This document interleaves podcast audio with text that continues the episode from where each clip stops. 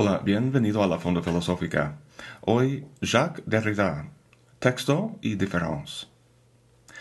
Si piensas en la palabra postmoderno, viene rápidamente a la mente gente como Nietzsche, Heidegger, Foucault y Derrida. Pero yo siempre he pensado que Kant es quien inició, o al menos posibilitó, esta corriente. ¿Kant? ¿Por qué? Porque con su revolución copernicana colocó al hombre en el centro del cosmos, epistemológicamente hablando. Su conocimiento pasó de ser un reflejo pasivo del orden cósmico a ser activamente producido por el hombre. Lo único que les, le salvó del relativismo era el hecho de que el aparato de producción era igual para todos. Lo que distingue a Kant de los autores que antes mencioné es que el locus de la producción del conocimiento y significado ha pasado de las operaciones de la mente a la locución de la lengua. Ya no es una operación trascendental, sino histórica y socialmente construida. Pero no hace falta que seas un Foucault o Heidegger para apreciar la importancia del lenguaje, ya que el célebre giro lingüístico se nota incluso en la filosofía analítica. Pero en este video vamos a centrarnos en Jacques Derrida. Lo que he comentado sobre el lenguaje sirve para introducir una de las afirmaciones más conocidas de Derrida. Il n'y a pas d'hors texte. Seguramente no pronuncia eso bien, pero comúnmente se traduce como no hay nada fuera del texto. Pero sería más preciso decir el texto no tiene un fuera o no hay un exterior al texto. ¿Qué es un texto?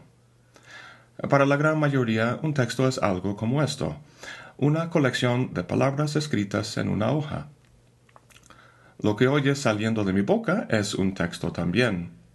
Y también cosas como gestos, y cosas más complejas como las reglas del ajedrez o la moda. Un texto para Derrida es cualquier cosa que signifique, que tiene que ser interpretada.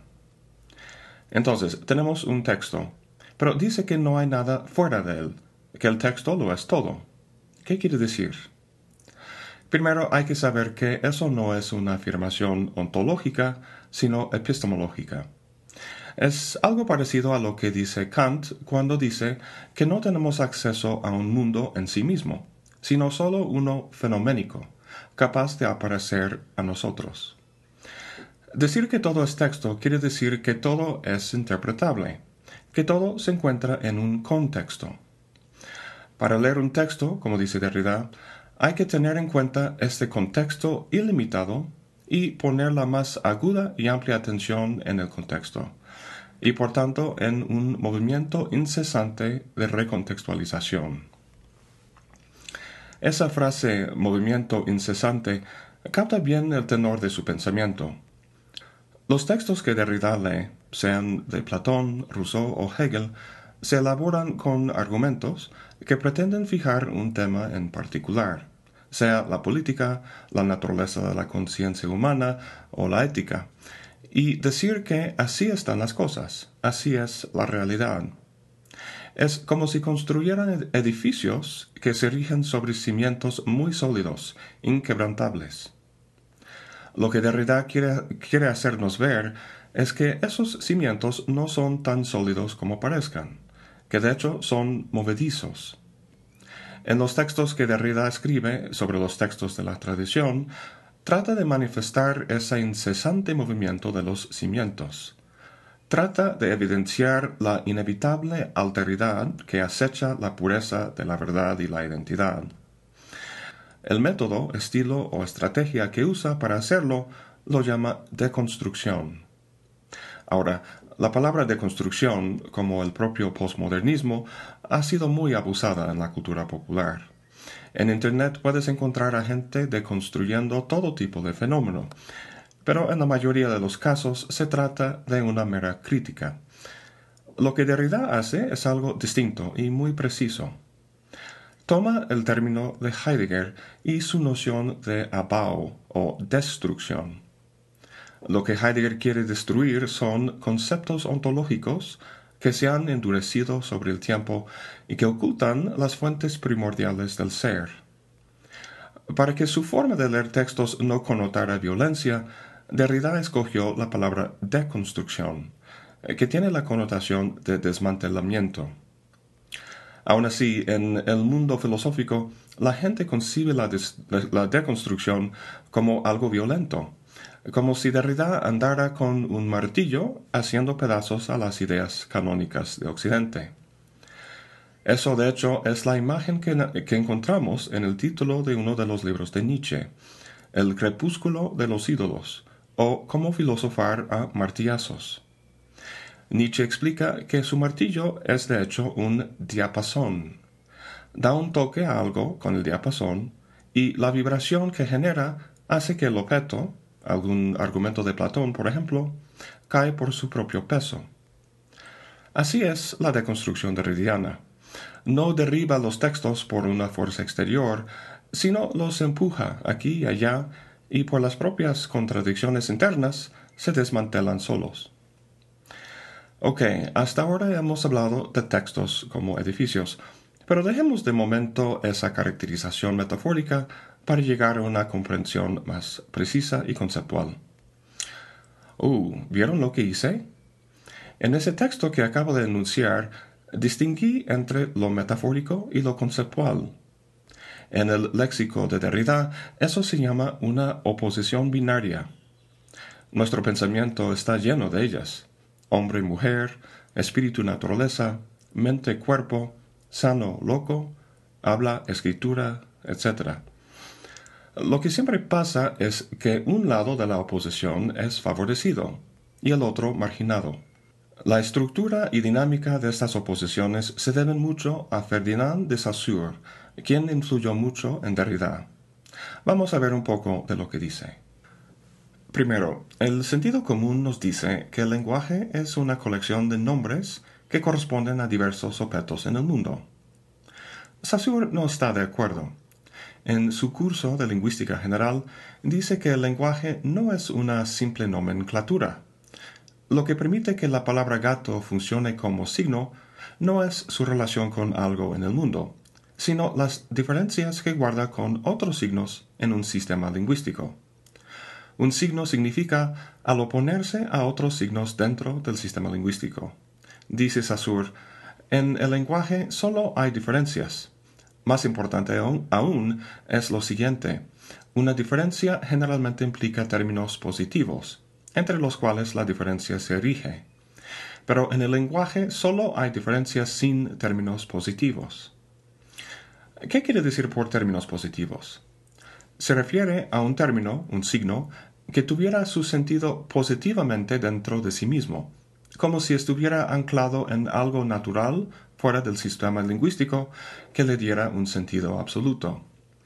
Pero lo que quiere decir es que los signos tienen su sentido simplemente en función de sus diferencias con respecto a otros signos. Esto es muy importante para Derrida porque significa que la identidad de un texto, lo que quiere plantear como verdadero o bueno, es de hecho construida a partir de la elaboración de oposiciones y diferencias.